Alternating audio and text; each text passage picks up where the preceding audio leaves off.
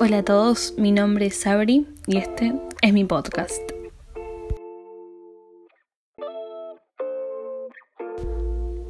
En este episodio lo que quería charlar con todos ustedes es sobre el amor, entender un poco las relaciones amorosas, los vínculos y más que nada también la presión social que existe alrededor de todos los vínculos amorosos desde que somos muy chicos presión social que ejercemos nosotros mismos o que también ejerce la sociedad de cierta manera.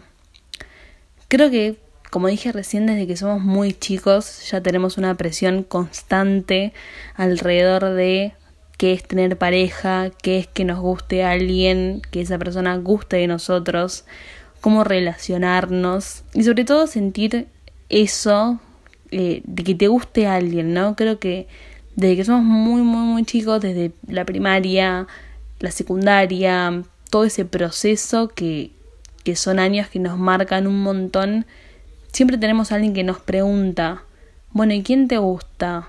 ¿Sabes si alguien gusta de vos? ¿Para cuándo el novio? ¿Para cuándo la novia? Como estas preguntas bastante insoportables que nos condicen un montón y todo el tiempo nos están marcando que tenemos que llegar a tener eso para completarnos, ¿no? Creo que esta presión surge desde que somos muy chicos en nuestra familia, sobre todo que es el contexto en donde más nos movemos todo el tiempo, pero también en todos los ámbitos. Entonces de esta pregunta me surgen un montón de otras cuestiones que quizás cuando era más chica y todo el tiempo me lo remarcaban o me decían, bueno, ya va a llegar esa persona, ya vas a encontrar a alguien. O bueno, quizás vos tenés que cambiar algo para encontrar eh, esa persona, ¿no? Como que me pregunto, ¿es tan necesario marcar todo el tiempo esta cuestión de, bueno, ¿para cuándo el novio, para cuándo la novia? Digo, quizás no tengo ganas, quizás estoy pensando en otra cosa quizás tengo ocho años y no tengo ganas de, estar con la cabeza en eso, o quizás tengo 23 como ahora y, tampoco. Entonces, digo, cada uno tiene sus momentos, ¿no? Cada uno tiene su propia vida y sus propias cuestiones, que me parece que esta pregunta nos hace colocarnos más presión de la que ya tenemos socialmente.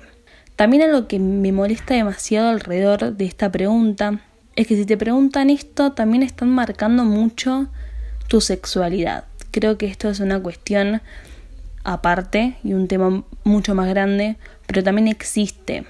Y nosotros mismos a veces lo hacemos. La gente ya asume qué es lo que te gusta, ya asume tu sexualidad y asume un montón de, de cuestiones que quizás vos lo estás trabajando o lo estás viendo o no tenés ganas de que alguien, sea alguien que conoces o no, se entrometa en estas cosas.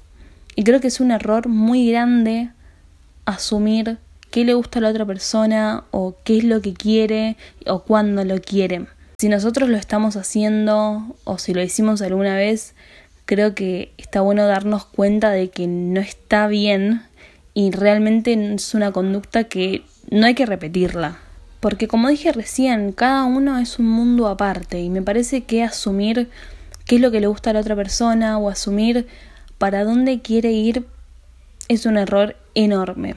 Algo también que pasa mucho en cuanto a las relaciones amorosas, tener novio, tener novia, tener pareja, estar con alguien, que nos guste alguien, toda esta cuestión, es que nos comparamos demasiado con nuestros pares, nos comparamos con amigues, nos comparamos con películas, con un montón de cuestiones que nos rodean, que nos hacen aún más tener presión, ¿no? No solamente existe la presión social que ya de por sí nos apura en cuanto al reloj que nos dice cuándo tenemos que estar con alguien o cuándo no, sino que también nos ponemos esta presión externa de la comparación. Y la realidad es que no tenemos que dejar que nos afecte.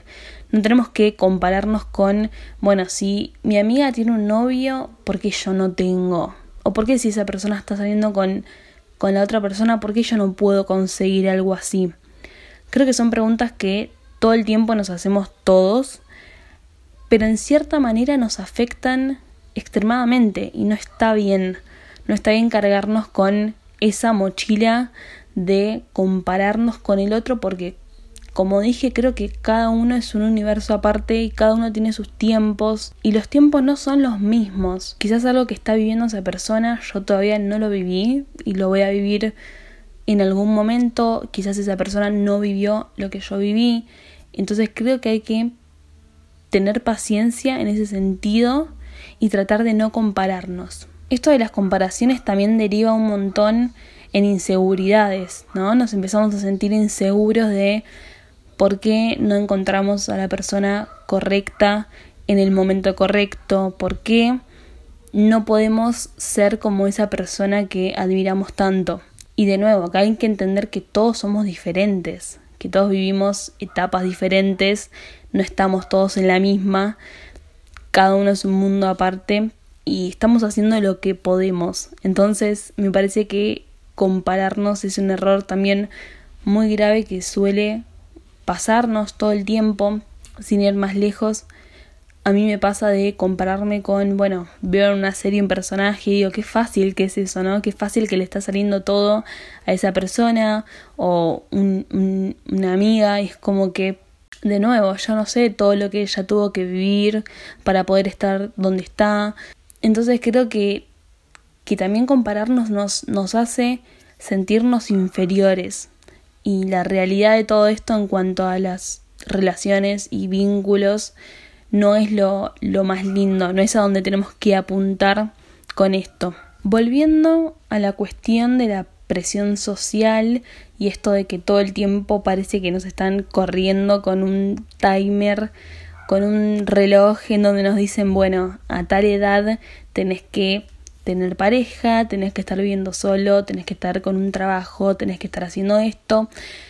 Creo que solo porque tengamos, no sé, 20, 30 años o la edad que tengas, no se supone que tengas que sentar cabeza, que tengas que tener todo recontra arreglado, que ya te las tengas que saber todas, porque no es así. Creo que es muy difícil llegar a una edad y tener todo planeado y arreglado. Yo me acuerdo que cuando era chica, siempre con mis amigas jugamos ese juego que te decía, bueno, ¿a qué edad vas a tener hijos? ¿A qué edad vas a estar con alguien? Y siempre era, bueno, a los 25 voy a tener todo arreglado, mi vida va a ser hermosa. Cuando vas creciendo te das, te das cuenta de que no es así, que no va a pasar. Y no porque el universo no lo quiera, sino porque también es bastante ilógico, digo, todos tenemos que ir viviendo ciertas etapas para llegar a eso. Y algo que también hay que entender es que quizás no todos queremos lo mismo. Y ese es un punto muy importante que siento que no todo el tiempo lo tenemos en cuenta y creemos que todos queremos lo mismo y que estamos todos en la misma, que todos queremos tener pareja todo el tiempo, que siempre nos tiene que gustar alguien. Y la realidad es que no es así.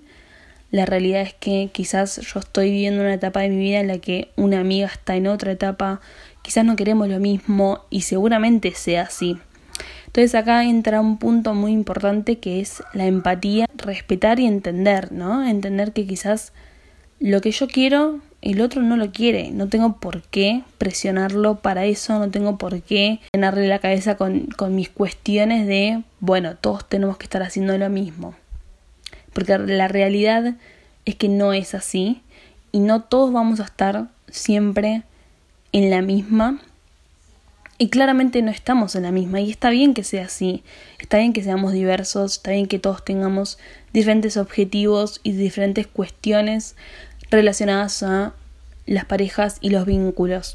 Esto también es algo importante porque cuanta más presión nos ponemos de tenemos que estar con alguien, porque si no me voy a quedar solo, que es una cuestión que creo que nos pasa muchísimo a muchas personas, es que terminamos estando con gente que quizás no queremos del todo o no nos llena del todo solo por el hecho de estar con alguien.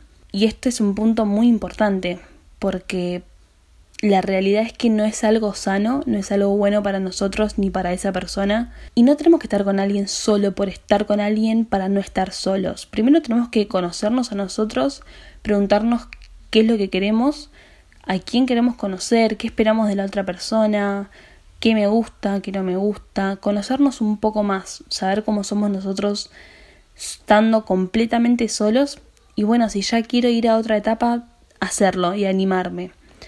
Pero no estar con alguien solo por el hecho de que tengo que estar con alguien sí o sí, porque si no me quedo atrás de todo y me quedo afuera de todo. Y es una cuestión que está muy arraigada a la presión social que vengo nombrando desde que empecé este episodio. A veces por el hecho de no puedo estar sola, no me puedo mostrar que estoy sola o que no me gusta nadie o que nadie gusta de mí, tengo que estar con alguien sí o sí y agarro a la primera persona que se me cruce o que me dé un poco de afecto. Y la realidad es que no es lo ideal, no debería pasar eso y pasa muchísimo. Cuando pasa esta cuestión de estar por alguien solo por el hecho de estar, nos empezamos a desconocer a nosotros mismos, ¿no? Creo que hay una línea muy delgada que se empieza como a deshacer y a y a blurrear por esta cuestión de que no sabemos qué nos gusta. No sé si estoy con la persona porque realmente me gusta o porque siento la presión de que tengo que estar con alguien o ya no me conozco a mí, no sé si estoy siendo realmente feliz o si estoy cómoda con la relación. Entonces creo que este punto es muy importante que lo tengamos en cuenta para todos los vínculos que vayamos a forzar, sea amoroso o no lo sea. También algo que hay que tener en cuenta es que todo lo que estamos viviendo son experiencias, sea algo bueno, sea algo malo, son experiencias, son anécdotas, son algo que nos va a dar lecciones, son cuestiones que nos van a dejar algo a futuro. Sea que lo que hayamos vivido nos haya parecido un desastre en ese momento y ahora no le veamos lo bueno, estoy segura que en un futuro vamos a poder reconocer algo. Quizás salimos con una persona que en ese momento no nos estaba llenando, no nos estamos sintiendo cómodos, pero pasado el tiempo vimos que aprendimos algo de eso. Sea algo bueno o sea algo malo, aprendimos algo que lo vamos a poder aplicar en nuestra siguiente etapa, en nuestra siguiente relación, nuestra siguiente formación de algún vínculo o relación con otra persona. Hay que entender que las relaciones son eso, ¿no? Son una forma de vincularnos con otras personas, nos vinculamos en la vida, pueden ser buenas, pueden ser malas, van a durar más, van a ser más cortas, van a ser peores o van a ser lo mejor que nos pasó en la vida. Hay que tomarlas como eso, hay que tomar una relación como un vínculo que se va construyendo a corto o largo plazo, pero que tenemos que aprender un montón de cosas de esa relación. Entonces, volviendo al punto de estar con alguien solo por el hecho de sentir la presión, es un vínculo que no nos va a dejar nada, es un vínculo que no vamos a llegar a construir algo importante porque, como dije recién, una relación es algo que estamos forjando, sea algo largo o sea algo corto, nos va a dejar algo. Pero es algo que tenemos que tener en cuenta todo el tiempo. También aceptar que las cosas terminan y empiezan otras, ¿no? Quizás esa relación no nos sirvió por una o por mil razones y la realidad es que cuando termina una relación pensamos que se cae el mundo y que es lo peor que nos podría haber pasado, pero como dije, son formas de vincularnos con la gente. Vamos a estar conociendo gente a lo largo de toda nuestra vida. Entonces tenemos que tener en cuenta esto, que a veces las relaciones no duran toda la vida. Y ese es un punto que va muy arraigado con lo que dije al principio con la presión social de, bueno, ¿para cuándo el novio o para cuándo la novia? Que siempre las relaciones pensamos que son a larga distancia, que, que nos van a durar un montón, van a durar años y años, y puede que sí y puede que no. Y cuando terminan pensamos que se nos cae el mundo y que es lo peor que nos podría haber pasado.